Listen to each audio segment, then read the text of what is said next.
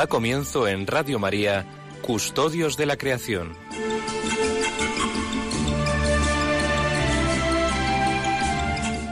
Dirigido por Lorena del Rey.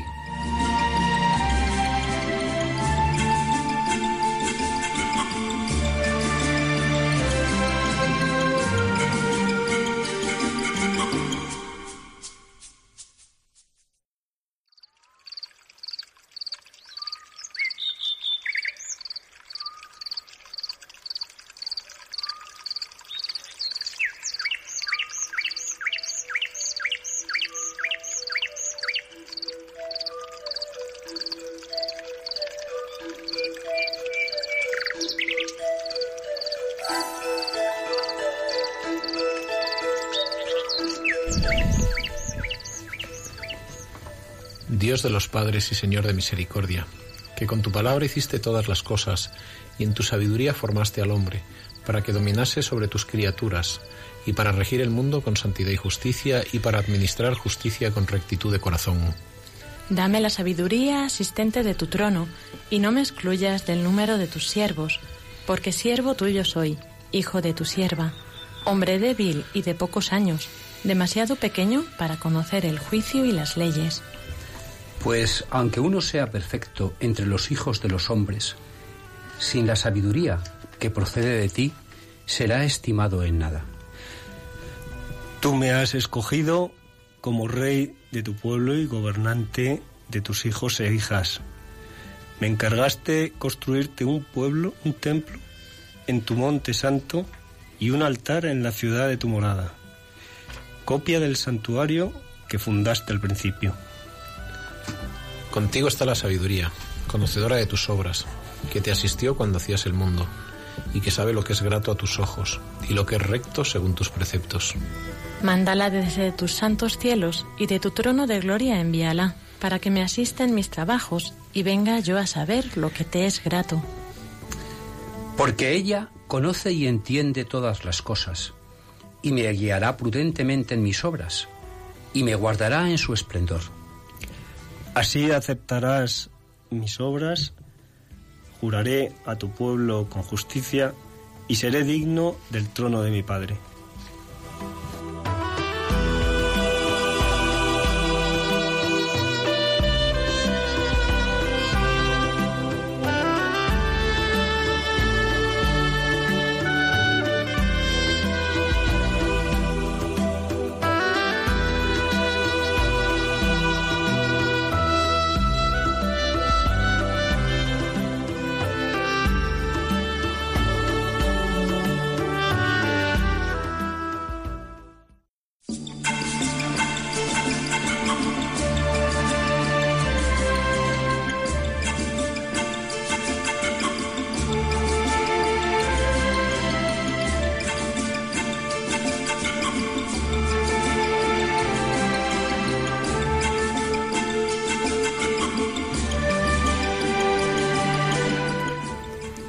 Tardes a todos, queridos oyentes. Bienvenidos un sábado más a este programa de Custodios de la Creación que hacemos quincenalmente aquí en Radio María España.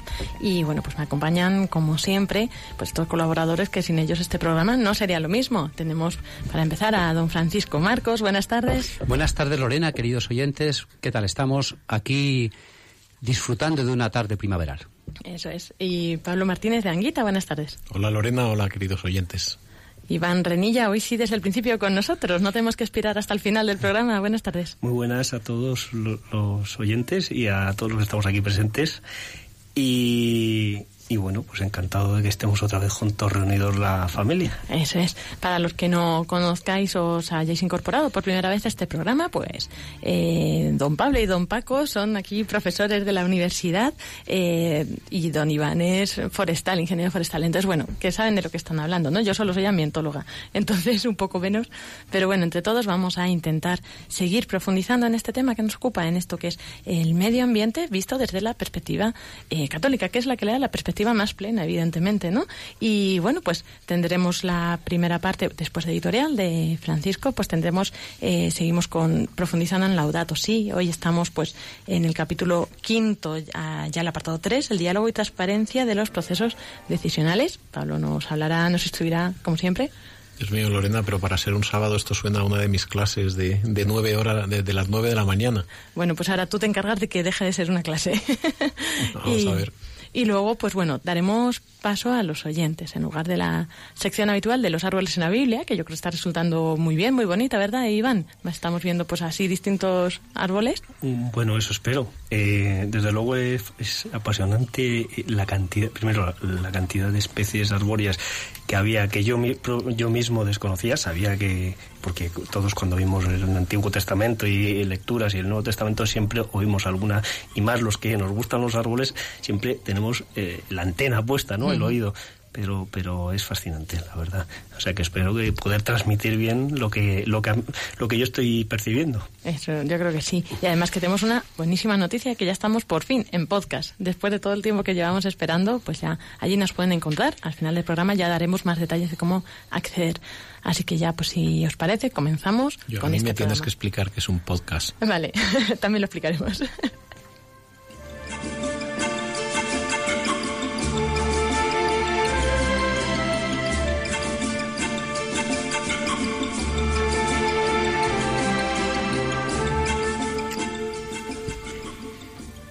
María, la madre que cuidó a Jesús, ahora cuida con afecto y dolor materno este mundo herido.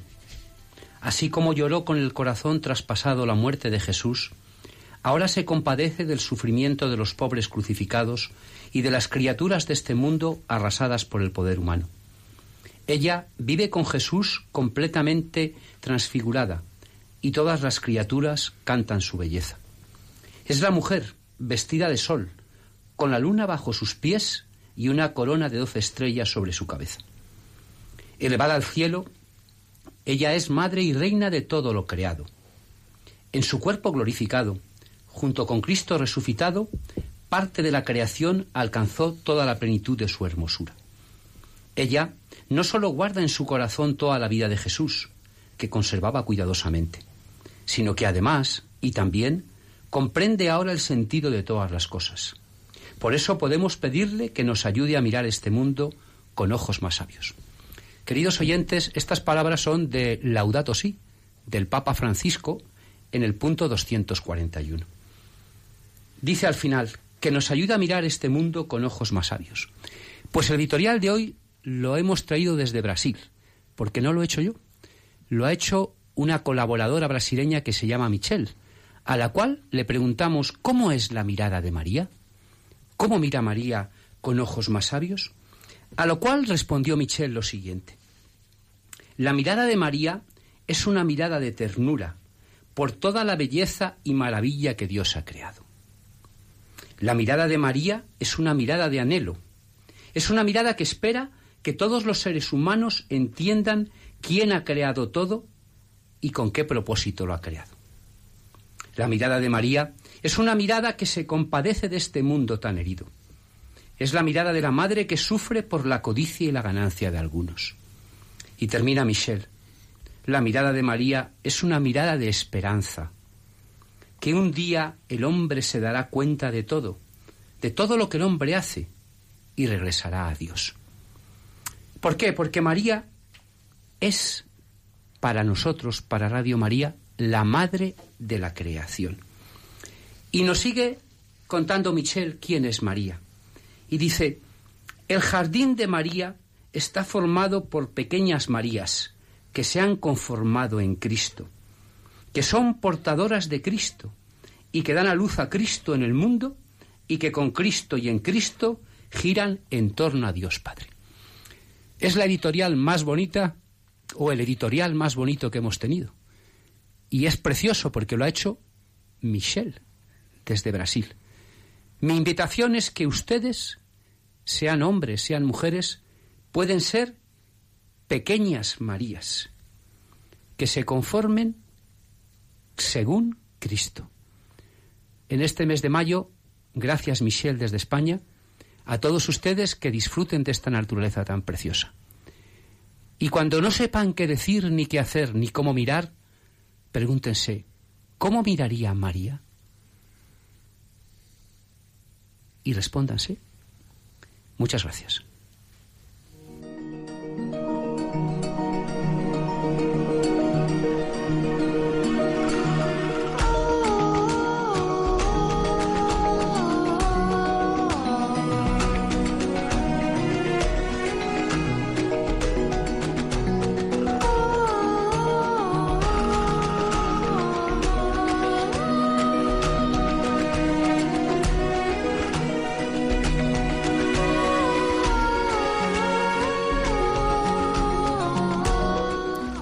Pues como todos saben, el año pasado tuvimos ese regalo del Papa Francisco de esta encíclica que se dedica a tratar ¿no? la cuestión ambiental y bueno, pues mirando con, con los ojos de Dios y es muy bonito cómo vamos profundizando punto por punto y bueno, pues con la ayuda de Palo, de los colaboradores aquí presentes y también pues de todos los oyentes.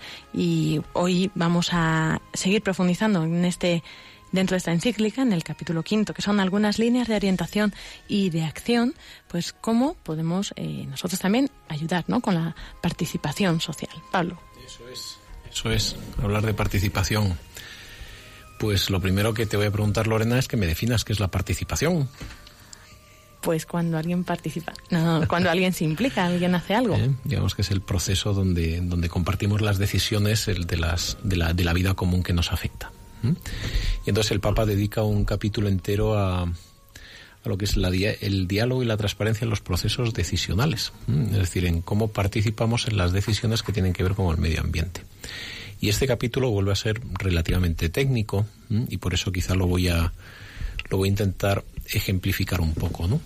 Cada vez que nosotros hacemos una obra en la naturaleza, pues hacemos una carretera, hacemos un pantano, tiene unas consecuencias. Pues, por ejemplo, cuando hacemos un pantano, eh, impedimos a lo mejor que los salmones o las truchas remonten el río, en cuyo caso, pues eh, tienes dos opciones, o lo de, mira, pues ya está, las truchas no las vuelven a, remontar, o tienes cuidado y planteas cómo hacer las cosas con, con, más, con más mimo, ¿no? Para interferir lo mínimo posible. Por ejemplo, a raíz de, de, darnos cuenta que esto impedía la migración de las truchas y por lo tanto el desove en las cuencas altas de los ríos, se empezaron a construir una cosa que se llaman las escalas salmoneras, que son unas escaleras para peces. ¿Tú sabes cómo suben los peces las escaleras? ¿En ascensor? ¿No suben en ascensor? ¿No le dan a, a una tecla y suben en ascensor? Bueno, eso debe ser en Salamanca, donde tú vives, pero el resto de las truchas lo tienen que hacer a través de pequeños saltos que están diseñados de 40, 30, 50 centímetros para que vayan saltando por, el, por donde el agua va discurriendo contracorriente, ¿no? Y es como una serie de rápidos encauzados, entonces los salmones suben y remontan una presa, ¿no? Esto es hacer una presa con cuidado, para que no se interrumpa la vida, ¿no? Porque es un, es un muro en mitad del río, ¿no?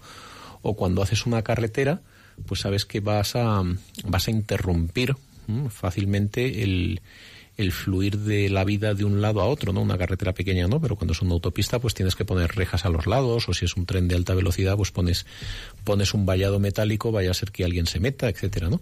Pero claro, si pones un vallado metálico, lo que está a la derecha de la vía ya no pasa a la izquierda y eso genera un aislamiento biológico. Entonces, ¿cómo hacemos para que cuando hagamos una carretera no cortemos el flujo de vida que tiene que ir de un lado a otro. De hecho, hay cortes naturales en el flujo de vida, ¿no? En el Amazonas me hablaron de dos especies de monos muy parecidas y una vivía en la orilla derecha de un río y el otro en la orilla izquierda, que el río tenía dos kilómetros y el mono no sabía nadar, ¿no? Entonces era todo igual, pero los monos se habían especializado, ¿no? También es bueno que haya barreras naturales porque genera la especialización de las especies.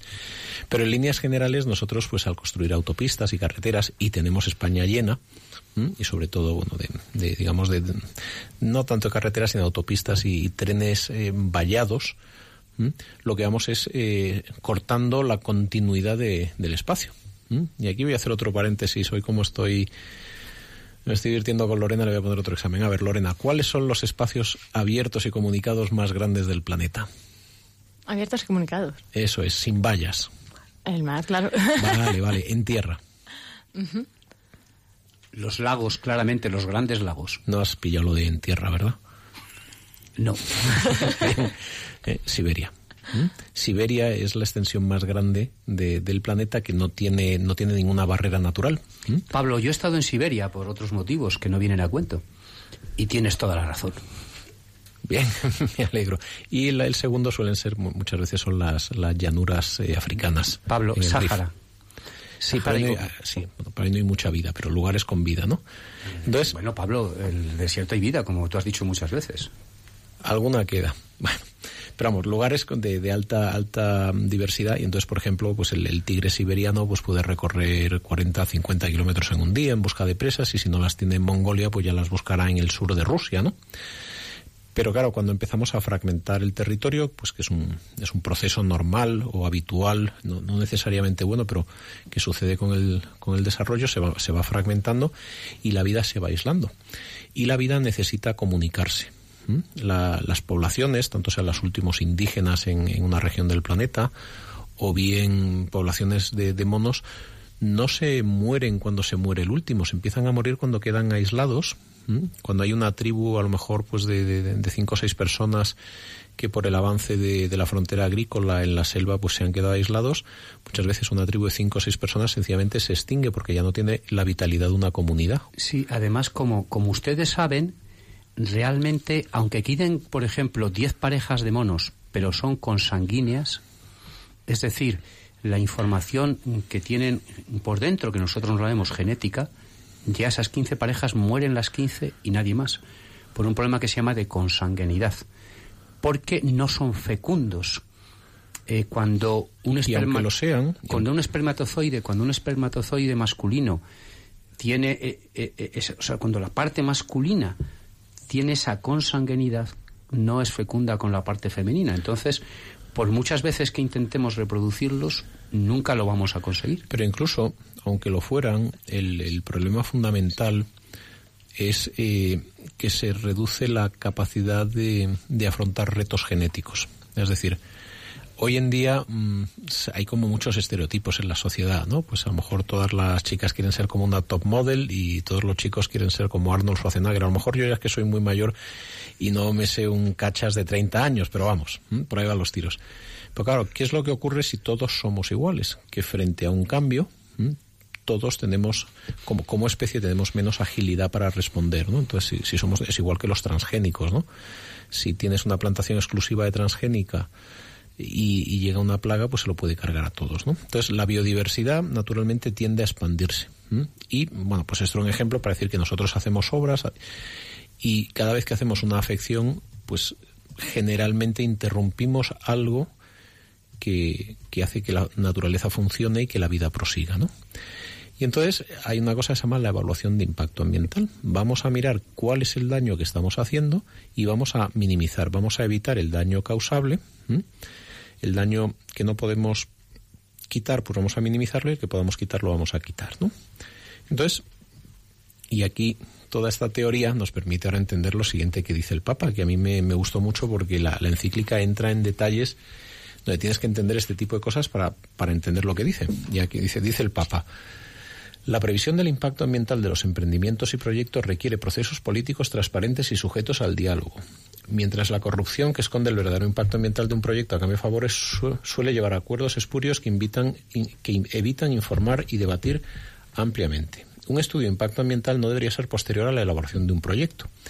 Tiene que insertarse desde el principio y además tiene que ser participado. La gente tiene que poder opinar. ¿Mm? Es decir, es esencial nosotros no podemos quejarnos de que los políticos lo hagan mal. Hombre, no viene mal que nos quejemos, vale. Nos podemos quejar mucho, pero fundamentalmente lo que tenemos es que trabajar, esto es lo que nos muestra la encíclica, para tener un marco en el cual la corrupción sea más difícil. ¿Mm? Pongo un, un ejemplo, porque esto es política y voy a poner un ejemplo político. Hay una carretera en Madrid, se llama la M501, que va de Madrid a San Martín de Valdeiglesias. Esta carretera tenía que estar sometida a, una evaluación amplia porque cortaba una serie de ecosistemas delicados y tal, ¿no? Y entonces, eh, hace años la Comunidad de Madrid lo que hizo fue decir, pues en vez de hacer una, evaluación de impacto ambiental, vamos a trocear la carretera y vamos a hacer cuatro pequeños impactos, de modo que la suma de cuatro pequeños impactos sea menor que la del impacto global. Porque bueno, pues eso es una pequeña trampa, la Unión Europea lo vio, nos llamó la atención, le puso una multa a España y hubo que volverlo a hacer y obviamente pues las cosas salían, salían peor, ¿no? ¿Qué quiero decir con esto? Que la tendencia, la tendencia que hay, si uno no, no pone coto a estas cosas, es a mantener los intereses en secreto. Mira, tenemos que hacer una carretera, cuanto menos lo digamos, mejor, porque así no tendremos problemas. Y si lo mantenemos calladito, pues podremos hacer cuatro impactitos y nadie nos podrá decir que no hacemos y además hacemos la carretera antes de que se apruebe el impacto o antes de que se apruebe la política. Cuando efectivamente vino la bronca de Europa y dijeron ustedes han hecho una cosa ilegal, la carretera estaba hecha. ¿no? Y esto es una cosa muy habitual en el medio ambiente. Vamos a hacer lo mínimo legal teniendo en cuenta incluso la multa que nos puede caer o la bronca o la reprimenda, pero al fin y al cabo lo que hayamos hecho, lo hecho, hecho está. Y esto señala el Papa que en el fondo pues es una, es una inmoralidad, ¿no? Los estudios de impacto no pueden ser posteriores a la elaboración de un proyecto. ¿Cómo podemos garantizar que las cosas se hacen bien? Asegurándonos de que las personas son adecuadamente informadas de lo que las pues, organizaciones y poderes públicos van a hacer con suficiente antelación y teniendo la conciencia de que no solo hay que informar, sino hay que pedir que las personas se involucren en la solución, porque la participación, muchos, a lo mejor algunos políticos pueden pensar que la participación es que votemos. Pero eso es el comienzo de la participación. La participación tiene una primera parte que es informar. Si a mí no me informan, yo no puedo dar mi opinión. La segunda es opinar. Pero la tercera es que hay un mecanismo para que mis opiniones de algún modo puedan tener relevancia y peso. Esa es como la primera fase de la participación. Pero la segunda y más importante es que lo importante no solo que nos den las cosas que decimos que están bien, sino que nosotros, y aquí el Papa es muy claro, utiliza tres veces en este capítulo la palabra creatividad, tengamos los cauces suficientes para articular nuestra creatividad y mejorar cualquier solución.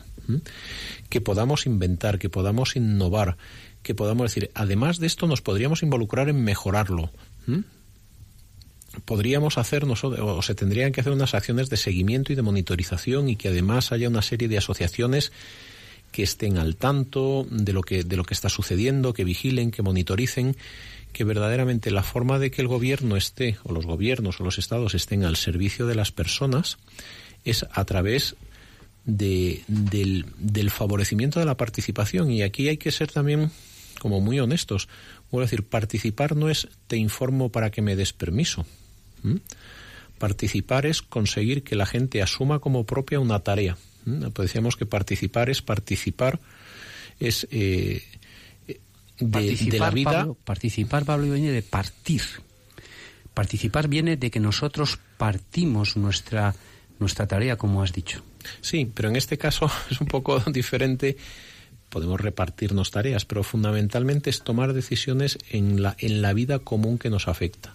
Y esas decisiones muchas veces requieren un liderazgo y requieren un liderazgo por parte de las personas. Por eso el Papa dice que es necesario que afloren organizaciones sociales que asuman como propias las tareas del bien común. Siempre tenemos que tener en mente el bien común. Y desde el bien común hay que potenciar, en, alentar y, y encauzar para quien lo necesite la, la efectividad y la eficiencia de pues de, la multiplicidad de organizaciones que pueden que pueden desarrollar y que es necesario que desarrollen labores porque el Estado obviamente no lo puede dar todo el Estado como dice el Papa tiene que tiene que vivir del principio de subsidiariedad esto implica que sean las comunidades las que constantemente asuman una responsabilidad, no dejar que lo haga todo el Estado y en último caso yo le, yo le vigilo, que hay que hacerlo, por supuesto. Y además el Papa dice, tiene que insertarse desde el principio y elaborarse desde un modo interdisciplinario.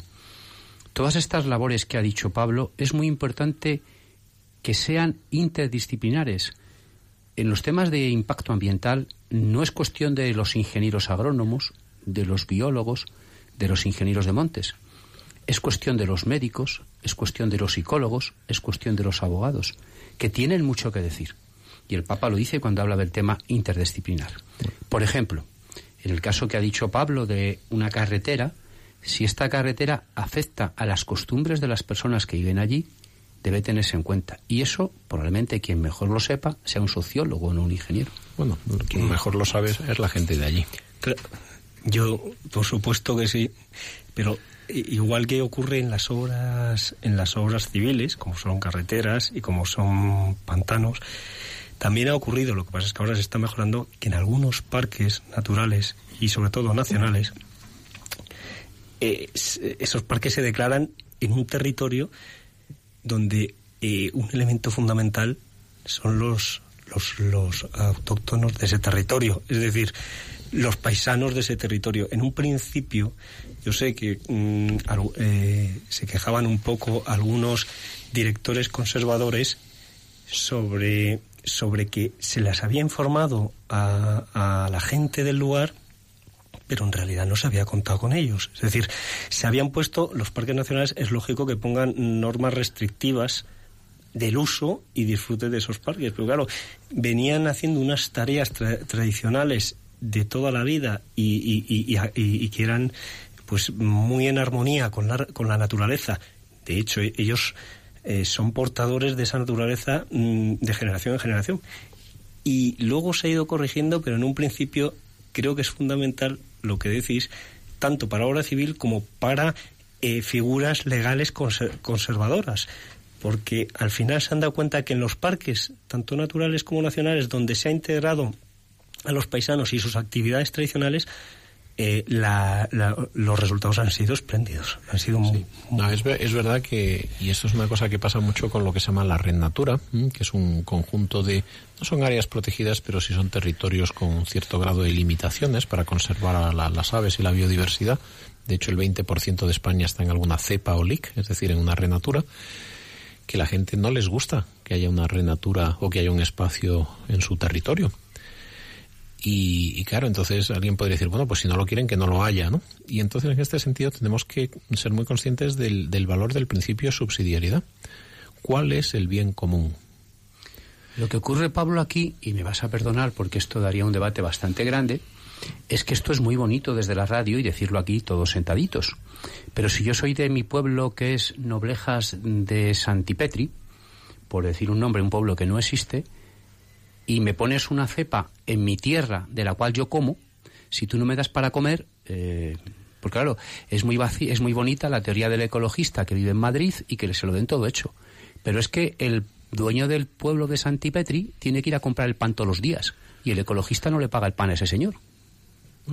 Por eso quien tiene que pagarlo, quien tiene que hacer una medida compensatoria es la sociedad en su conjunto. O el ecologista, antes de protestar, ir y enterarse.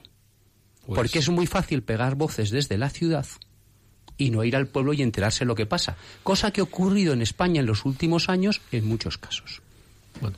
Pues yo, conozco los casos contrarios, pero bueno, si tampoco pretendo empezar aquí a. Yo, creo que respecto a, eso, y bueno, yo ya con esto, eh, ya este tema, por mi parte, yo le zanco. Es, tú date cuenta, Pablo, que en, eh, tú conoces bien mm, poblaciones indígenas en, la, en, lugares de Amazonas, o sea, en, los lugares de Sudamérica donde las selvas y los los, entornos son maravillosos y dignos de conservarse, porque son realmente un regalo precioso ¿no? que, Dios nos, nos, ha regalado. Pero siempre eh, la normativa y las, las, restricciones y la figura legal debe tener en cuenta aquellas tribus que habitaron y que nos han legado y que nos han eh, eh, su uso, su disfrute y su, y su forma de aprovechamiento sostenido que han mantenido para sus necesidades. Es verdad que para cubrir sus necesidades, que es distinto de nuestra sociedad, donde no vamos a un sitio a cubrir nuestras necesidades, sino nuestra ambición. Pero el tener en cuenta a esas personas ha sido fundamental, a esas, porque forman parte de la naturaleza, como también dice el Papa, eh, la naturaleza, nosotros somos parte de esa misma naturaleza. Somos una parte y constituimos una de las especies de esa naturaleza. Entonces, para mí es fundamental que se tenga en cuenta siempre a, a, los, a los autóctonos de esos lugares, por supuesto teniendo en cuenta el bien común, pero también el de ellos. También es el bien eh, eh, respondiendo o eh, atendiendo sus necesidades, también respondemos a un bien común, que es el de esas, esos pueblos y nosotros mismos. A ver, Estamos, hay, hay dos cuestiones. Una cosa es cuando tú elaboras un proyecto, un proyecto grande, lo, lo que señala el Papa es no puedes hacer nada sin contarlo con la gente. No puedes hacer una afección en la naturaleza sin que la gente lo sepa, sin que la gente haya opinado y sin que se haya tomado en cuenta esa opinión de la gente. ¿Mm? Esto es de un proyecto que genera un impacto ambiental. Luego tenemos otra cuestión que es qué hacemos cuando generamos un espacio protegido y limitamos los usos tradicionales dice la gente, jo, es que yo antes ganaba dinero porque echaba pesticida y ya no me dejan. Y ahora mi hijo se queda sin ir a clase porque no le puedo pagar un profesor. Esto es una historia diferente. Y aquí lo que tiene que haber son unas medidas compensatorias. Es decir, oye, si usted no puede hacer esto, nosotros como sociedad tenemos que ayudarle para que usted ese, coste de oportunidad lo suma. ¿Por qué? Porque una naturaleza sana es un bien común. Esto es como pues como cuando de repente alguien tiene una limitación en su vida, ¿no? Pues oye, pues tienes una seguridad social que te cubre, ¿no? Pues de algún modo, pues vamos a hacer una transición a algún modelo más sostenible. Entonces, digo esto porque mucha gente se puede decir, yo estoy hasta las narices de que vengan y me impongan restricciones. Es verdad que cuando te imponen una restricción y no te dan una alternativa mejor, algo te está fallando. Y por eso vuelve a ser necesaria la participación, la, educación de las personas en el sentido de la creatividad. ¿Qué cosas podemos hacer donde el resultado final sea más positivo? Entonces, ¿dónde está, por decirlo así, el, el adversario, el enemigo en general? El Papa señala a nuestra cultura consumista. Es decir, al final, el punto por el cual estas cosas se pervierten, decía un maestro tanto de mi querido Paco como mío, don Ángel Ramos, que vivimos en un mundo donde la economía nos obliga a caminar por el filo de una navaja afilada. Es decir, siempre queremos ser un poco más eficientes, sacarle un poquito más de dinero a la tierra, apurar hasta el último rincón para, mm, pues, este olivo, aunque me dé cuatro aceitunas, lo, lo pongo ahí, aunque me carguen las madrigueras de conejo, pero pongo el olivo porque por lo menos cobro el aceite y con eso, porque si no estoy al borde de, estoy al borde del precipicio, no voy a ser productivo, voy a tener que cerrar la producción, ¿no? Y vivimos en un sistema que nos nos obliga siempre a producir al máximo y al final uno produce al máximo e invade, por decirlo así, el, lo, que, lo que no se puede defender. Y lo que no se puede defender es a lo mejor el territorio natural. Pues oye, había un, una apoyada de, de búho real, oye, pero si tenemos que quitarlo, lo quitamos porque tenemos que producir más, ¿no? Entonces, en este sentido, vivimos en una cultura, y aquí es donde Creo que es, aquí hay que trabajar otro nivel y eso lo hablaremos en la semana que viene. Pero el problema es el, hiperconsumismo en el que vivimos. Nosotros vivimos una sociedad donde todo se soluciona si hay crecimiento económico. No quiero decir con esto que no lo haya, pero fundamentalmente todo lo que nosotros buscamos en la sociedad es crecimiento económico para que haya empleo. Y si esto implica un comercio donde los corderos tienen que venir desde Australia, y tienen que venir en un barco que genera dióxido de carbono, que genera contaminación, etcétera. Y a cambio de eso, los australianos venden y nosotros estamos felices porque exportamos nuestro queso manchego. Estamos encantados porque nuestra economía ha crecido porque Australia está llena de queso manchego y nosotros estamos llenos de patas de cordero australianos y la pata de cordero australiano en España nos sale más barata que el cordero manchego y el queso de, de, la Mancha sale más barato en Australia que el queso propio, ¿no? Entonces, todos han consumido más, todos más barato, pero ¿quién es el que ha perdido ahí? Hemos perdido todos porque ha habido eh, eh, cambio climático, ha habido una cantidad de transporte absolutamente innecesario, hemos tenido que tirar, eh, cuando la comida se produce en grandes plantaciones monoextensivas, estamos perdiendo riqueza muchas veces de suelo, de, aspectos que no tienen dimensión económica. De hecho, el, Papa es muy claro y señala que, que en la tierra no solo tiene dice aquí, la política, y yo también me refería al cultivo de la tierra, dice, no debe someterse a la economía y esta no debe someterse a los dictámenes y al paradigma eficientista de la tecnocracia. Pensando en el bien común, necesitamos imperiosamente que la política y la economía, en diálogo, se coloquen decididamente al servicio de la vida. Y aquí continúa diciendo, la salvación de los bancos a toda costa, haciendo pagar el precio a la población sin la firme decisión de reforzar y de revisar y reformar el entero el sistema, reafirma un dominio absoluto de las finanzas, que no tiene futuro y que solo podrá generar nuevas crisis después de una larga y costosa aparente curación. Parece que nosotros adoramos al Dios del mercado. Si el mercado me trae algo más barato, el mercado genera riqueza.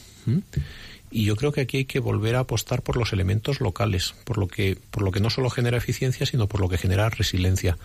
Comunidades que consumen, el Papa también lo señala, comunidades pues que con circuitos de, economía de proximidad, donde tú consumes lo próximo, donde no necesitas, por ejemplo, esta es una paradoja, ¿no? Eh, uno se levanta por la mañana y tiene ganas de comprar el periódico, pero vive en un chalet. ¿Qué es lo que hace? Coge el coche y se va a comprar, ¿eh? coge la carretera, se hace siete kilómetros hasta llegar al kiosco y compra un periódico. Ahora, eficientemente, oye, qué bien, hemos comprado gasolina, de los periódicos tienen dinero y al mismo tiempo tengo la satisfacción de volver a casa y leer el periódico de la gama.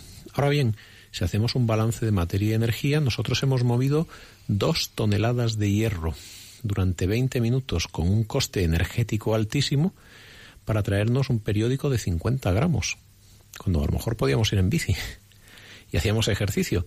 Pero oye, es que si vamos en bici igual ya no nos da tiempo a leer el periódico. Entonces, al final hay que, hay que renunciar a cosas. Nosotros vivimos en un paradigma donde esperamos que la tecnocracia y la economía nos generen un bienestar ilimitado sin consecuencias y la tierra es limitada. Y además ese paradigma se extiende a la política y entonces lo único que le pedimos a la política es que nos dé, nos dé y nos dé. El político que más me ofrezca cambio de menos, aunque esto implique endeudarse, es al que más voy a votar, porque me lo merezco. Si es que al final tiene que haber participación, entre otras cosas, para que nosotros nos demos cuenta de que el cambio parte de nosotros, de la, de la actitud. No somos más ricos por ir a por el periódico en coche, parece que somos más ricos pero a lo mejor tiene sentido vivir de otra forma, más local. En este sentido, las redes sociales y sobre todo Internet pues te plantean una facilidad con sus dificultades, porque ver cómo sobrevive un periódico por Internet, pero tenemos que encontrar nuevas formas de vivir, nuevas formas sin tanto gasto energético, sin que lo que prime a toda costa sea la construcción y la tecnocracia Mm, decía este profesor querido para nosotros, eh, don Ángel Ramos, que mientras que hay gente que pasa hambre, gastamos cantidades ingentes de dinero en el diseño del bote o frasco de una nueva colonia. Y además esto genera empleo. Y lastimosamente, oye, si la gente pasa hambre, algún día avanzarán y llegarán a hacer colonias con frascos de alto diseño. Hay algo que no funciona. Ah, porque además consideramos que, que, ese frasco de alto diseño pues es lo más maravilloso, ¿no? Si lo más maravilloso sería que esta gente no pasara hambre, pero esto implica un desarrollo que parta de la comunidad local, de compartir, de, generar eh, de generar economías de proximidad, de y en este sentido, claro, pues de, de cuando se van a hacer grandes obras, pues de, como decía el Papa, de informar a la gente, que la gente opina, que la gente opine. Y un último detalle esencial y hoy en día este es un peligro que señala el Papa, decía que la Declaración de Río de Medio Ambiente es necesario vivir el principio de precaución. Hoy en día está la presión de la economía y la tecnocracia que la Organización Mundial del Comercio quiere proponer que los impactos ambientales puedan reducir la actividad económica si y solo si queda absolutamente probado el daño que se hace. Es decir, el principio de precaución no existe. Si tú no me pruebas fehacientemente que algo va a hacer daño, el principio de precaución, es decir, esto podría ser peligroso, te lo comes. Es como si yo ahora te dijera, dice, mira, cómete esto. Dices, hombre, pero, pero esta seta que tiene aquí una calavera y tal, ¿no será venenoso? Dice, hasta que no esté probado que no es venenoso, no tengas miedo. Dices, hombre, si parece venenoso, no lo pruebo, ¿no? Dice, no, no, es esencial que te comas las setas primero porque no está probado que sea venenoso y porque necesitamos que comas setas, en todo caso, para que te enfermes y con eso pagues al hospital y generes crecimiento económico. Pues esto es de locos. ¿No? Es necesario recuperar el principio de precaución, el de cuidado y el de proximidad. Gracias, Pablo. Y bueno, ahora vamos a pasar a unos momentos musicales para también dar paso a las llamadas, a dar tiempo a que vayáis eh, pues entrando para este diálogo. Y después de esto, de estos minutos musicales, pues ya resolveremos las dudas o seguiremos nosotros también aquí con la tertulia. Eh, así que, pues, eh, recordamos el teléfono para llamar al directo 91 153 85 50. 91 153 85 50. Seguimos en Radio María en Custodios de la Creación.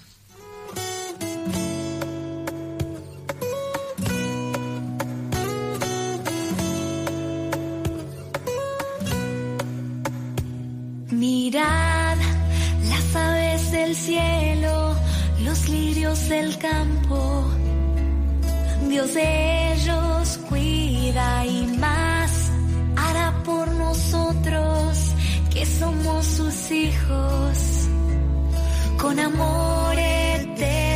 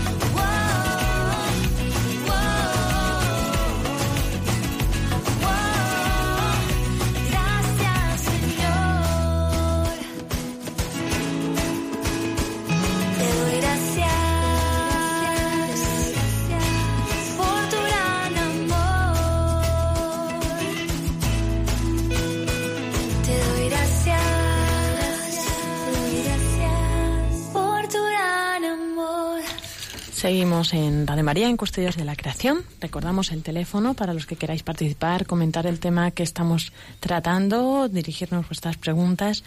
91 153 8550. Estamos tratando el apartado eh, dentro del capítulo eh, quinto, el apartado 3 de pues como la participación social pues en los procesos de, de gestión ambiental y bueno pues aquí hemos tenido un interesante diálogo debate y bueno no sé si queréis seguir compartiendo algo comentar algo de lo que estabais hablando que se haya quedado en el tintero Yo de, lo que está se ha quedado en el tintero no quería comentar nada. Sí quería invitar a que mientras nos hacen llamadas, pues como tenemos que tener el tiempo, que Iván nos hable un poquito del siguiente árbol que tenía pensado hablarnos, que era de los plátanos. Los plátanos son son árboles de Oriente y que los tienen ustedes por todas las, los- las calles de Madrid, ¿no? Ese árbol que tiene la hoja que parece la hoja de Canadá, pero que es hoja caduca y que es muy bonito. Pablo, ¿tú has visto plátanos? He visto plátano. ¿Qué te parecen los plátanos?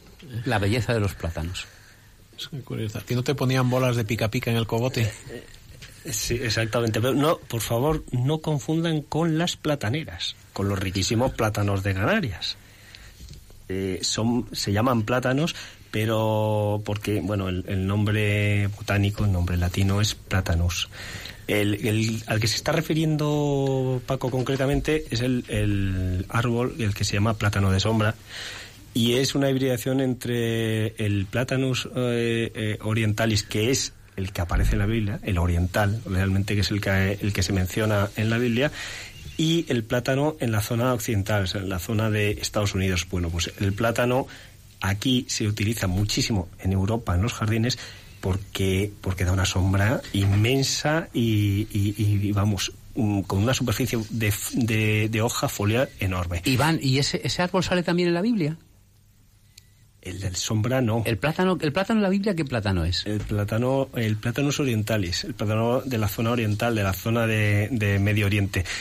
Pero, ya que ha mencionado Pago el, el plátano de sombra, pues decirles para que se asombren ustedes, les voy a mencionar para que ustedes, si pasan por esas calles, se den cuenta qué plátanos hay y qué tamaño tan formidable tienen. Porque, eh, bueno, pueden llegar a los 35 o 40 metros.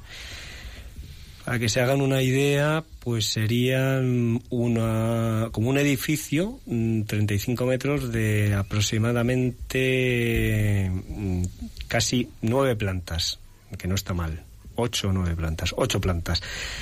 Eh, pero sobre todo, estos, estos árboles desarrollan un enorme crecimiento diametral, es decir, del diámetro, del grosor de tronco y, hay algunos bastante hermosos. Mm, Les voy a dar algunos ejemplos. Hay unos maravillosos en unos, en, en unos jardines que si no los conocen les invito que vayan a visitar, que son los jardines de Aranjuez, del Palacio Aranjuez, que es una auténtica maravilla, que son eh, los plátanos que están en el paseo del Parque del Príncipe, de la casita del Príncipe, en, en el- en los jardines del Palacio Aranjuez. Pero no hay que irse tan lejos. Ahí, esto nos lo contarás en el próximo programa, entonces es la E- e- introducción. efectivamente, porque si hay una llamada, por supuesto que adelante. Tenemos con nosotros a Paco de Zaragoza. Buenas tardes, Paco. mucho con ni así parecido, pero bueno, eh, como ya de hablar con vosotros, que en otros programas no tengo, quería deciros eh, a ver por qué en Radio María no se hace, no se hace más incidencia en decir que la los evangelistas y todos esos, la iglesia evangélica, como les gusta a ellos decir para confundir a la gente, son protestantes, son protestantes, no tienen nada que ver con los cristianos. Entonces, eh, vosotros deberíais ahí estar al, al quite siempre que ellos salen, porque además les ha concedido el gobierno este que tenemos, que parece de otra nación en vez de ser de nuestra patria, les ha concedido una, una emisora a los a los protestantes entonces están haciendo pues eh, pues bastante daño a nuestra iglesia de cristianos católicos y también, ¿qué, qué es eso de decir del latino? ¿Pero cuándo se ha oído decir del latino? Será del latín, de toda la vida. El latino es viene de Italia, que además está- mal dicho para los sudamericanos, esos de latinos. Latino solamente es de, de- Italia. Y para referirse al vocabulario, a las etimologías, etcétera, es latín. Por favor, hay que ser ya más consecuente que el latino. ¿Latino de qué? O sea, hay que aprender a hablar bien. Y otra cosa también, pues que últimamente, y más eh, Radio María que lo tiene que cuidar, es en vez de decir 200 años antes de Cristo o segundo siglo antes de Cristo, nada más dicen segundo siglo, cuarto siglo, 825 años, que no, que se tiene que volver como antes, antes de Cristo y después de Cristo. Y al que le guste bien y al que no, pues eso, que le busque otra religión. Bueno, Porque es que Paco. estamos abiertos ahora aquí a todo. A un relajo tenemos aquí con la religión cristiano-católica que, que- no sé dónde vamos a acabar con esto último que ha dicho eh, el Papa de ordenar a las mujeres y todo esto, pero ande. Bueno, Paco, creo que creo que lo ha entendido mal el Papa porque no ha dicho para nada eso, pero bueno, de todas formas, gracias por estas sugerencias, preguntas. Eh, mejor diríjalo a, pues al programa correspondiente, claro, porque aquí pues tratamos de medio ambiente, entonces eh, estas cuestiones y temas generales de Radio María, pues igual al, al mail de Radio María al genérico para o al teléfono de atención al oyente, que ahí le pueden ya resolver el resto de dudas. Pero bueno, gracias por sus preguntas y por intentar eh, esto compartir en este programa. Bueno, Paco, yo por alusiones, porque he sido yo el que he usado ese término, Pues le- primero le, agradezco muchísimo la corrección y tiene usted toda toda la razón. Eh, he dicho un término botánico y he añadido latino. Tenía que haber decido- eh, dicho término en latín. Se lo agradezco muchísimo, pero comprenda que somos humanos y, y permítanos el derecho a, a- a equivocarnos y a errar. Pero le agradezco muchísimo la corrección. Bien. Y creo que tenemos eh, a alguien más de Madrid, a Pío. Podemos escucharle. Buenas tardes, Pío. Hola, buenas tardes, Lorena. Bueno, yo conozco Radio María mucho. Eh, tengo que deciros que es el programa que más me gusta de todos los que tenéis. Y creo que hay buenas cosas en Radio María. Este programa es increíble. Es un programa que trata tema ecológico de una manera muy original. Y concretamente el tema de, quería adherirme bastante al tema este que se ha dicho de, de los 2.000 kilos de hierro movidos por un motor de 3.000 centímetros cúbicos durante media hora para ir a comprar un periódico y no ir en bicicleta porque no me da tiempo a leerlo. Eso, eso es una, sí, eso, eso es una concienciación. Yo eso hace muchos años que lo pensé. Y incluso llegué a pensar que se acabaría el petróleo por esa mala, por esa mala, mala mm, educación, por así decirlo, que es una educación mala. Y, pero me ha gustado mucho que se diga. Hace muchos años que yo lo pensé, digo, hombre, esto, quería, importante, quería sí. adherirme a ello. Muchas gracias. ¿Cuándo Vamos a a estar ver. en el podcast? Muchas gracias. El, El podcast, tema- el podcast ya está en, en, en el servicio de podcast de Radio María, el podcast radiomaria.es, ahí Ya ya, está Custodios de la Creación, no están todos todos, estamos poco a poco, están los más recientes y el 2015, Pues es pero que- vamos hacia atrás poco a poco. Es que hay muchos días que no os puedo oír y la verdad es que mm, para mí es que no sé, que no se ha hecho un programa de ecología como este. Bueno, vamos a ver el tema del petróleo que, que ha suscitado y es interesante. En el tema del petróleo, los planificadores energéticos, eh, lo que decimos, mm, yo soy planificador energético, no es que tenga que presumir de ello, es muy sencillo. Y usted ha dicho muy bien, por tanto me ha encantado lo que ha dicho usted. El problema del petróleo no es que el petróleo se vaya a acabar, Pío. El problema del petróleo es qué coste va a tener el petróleo en cada momento. Porque el petróleo no se va a acabar prácticamente nunca. La gente que entiende lo que dice es que el petróleo llegará a un momento, que yo no lo sé desde luego, en que será muy, muy caro. Entonces no será competitivo sacar combustibles del petróleo porque será más competitivo sacarlos de otras cosas. Pero llegará un momento es que será más caro un kilo de petróleo que un diamante, lo que digo así. Entonces eh, no es cuándo se va a acabar el petróleo la pregunta, sino cuándo el petróleo dejará de ser competitivo.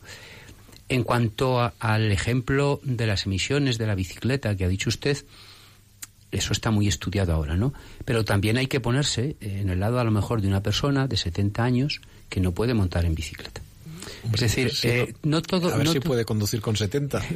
no todo es criterio, no todos los criterios. mm, Con el medio ambiente hay que tener en cuenta, como bien decía don Ángel Ramos, al que ha citado Pablo muchas veces, el planteamiento global y el planteamiento personal. Y tenemos que tener mucho cuidado cuando personalizamos en una cosa, porque nosotros tenemos que respetar a los demás, y esto es la doctrina de la Iglesia. Y es verdad que existe el principio del bien común, pero también existe el principio del respeto. Y también Jesucristo en el Evangelio decía que yo no soy quién soy yo para poner para poner una crítica, para poner la pala, la hoja en el ojo ajeno. Entonces, muchas gracias. Yo creo que haremos algún problema con calma sobre el tema de la energía, porque es un tema, y hay otro tema muy bonito que, que está muy relacionado con este, y, me gustaría, claro, no tenemos programas, que es lo que está pasando con, con el incendio de neumáticos en Seseña, los que tenemos en Madrid, ¿no? que es un tema bastante para hacer un programa monográfico. Yo, yo voy a barrer para casa. Como usted y yo somos de Madrid, yo me aficiono a la bicicleta y lo quiero decir eh, muchas veces en la radio. Madrid en bicicleta todavía sigue siendo peligroso, pero es una gozada. Es fantástico que cada día haya más y más personas que nos movemos en Madrid mm, en bicicleta. Y quiero felicitar a- al ayuntamiento, tanto al gobierno de ahora como el pasado, porque tenemos un sistema de bicicletas eléctricas que es fantástico, que llegas a la oficina sin sudar. ¿Mm? Entonces, de verdad, lo de las bicicletas es un inventazo súper sano que nos evita todo ese derroche, efectivamente, de mover dos toneladas para, para nada. ¿Mm? Que viva la bicicleta. Viva. Pues muchas gracias a todos. Gracias Paco, Pío, por vuestras aportaciones y aquí a los presentes en la mesa, a Iván, a Francisco Marcos, a Pablo Martínez Anguite. Y bueno, pues nos vemos en 15 días. Tío, yo te pediría, por favor, que si eres tan amable, que nos envíes un correo para que sepamos quién eres y puedas contactar más con nosotros, porque nos ha gustado mucho lo que has dicho. Eso recordamos el correo, que es custodios de la creación arroba radiomaria.es. Eh, también Facebook, Custodios de la Creación, ahí vamos publicando lo que vamos a hablar en cada semana, cada semana que nos toque el programa. Y el podcast, que pues como decía Pablo al principio, ¿qué es eso de podcast? Pues es en un lugar en Internet donde podemos eh, recuperar los programas que ya han pasado para volver a escucharlos o escucharlos por primera vez, ¿no? En www.radiomaria.podcast.es y podcastradiomaria.es y ahí ya seleccionar el programa. Y hay más, muchos más programas también de Radio María. Pues nos encontramos, eh, si Dios quiere, en 15 días. Y bueno, pues muchas gracias a todos. Que pasen buena tarde. Y un saludo de quienes habla, de Lorena.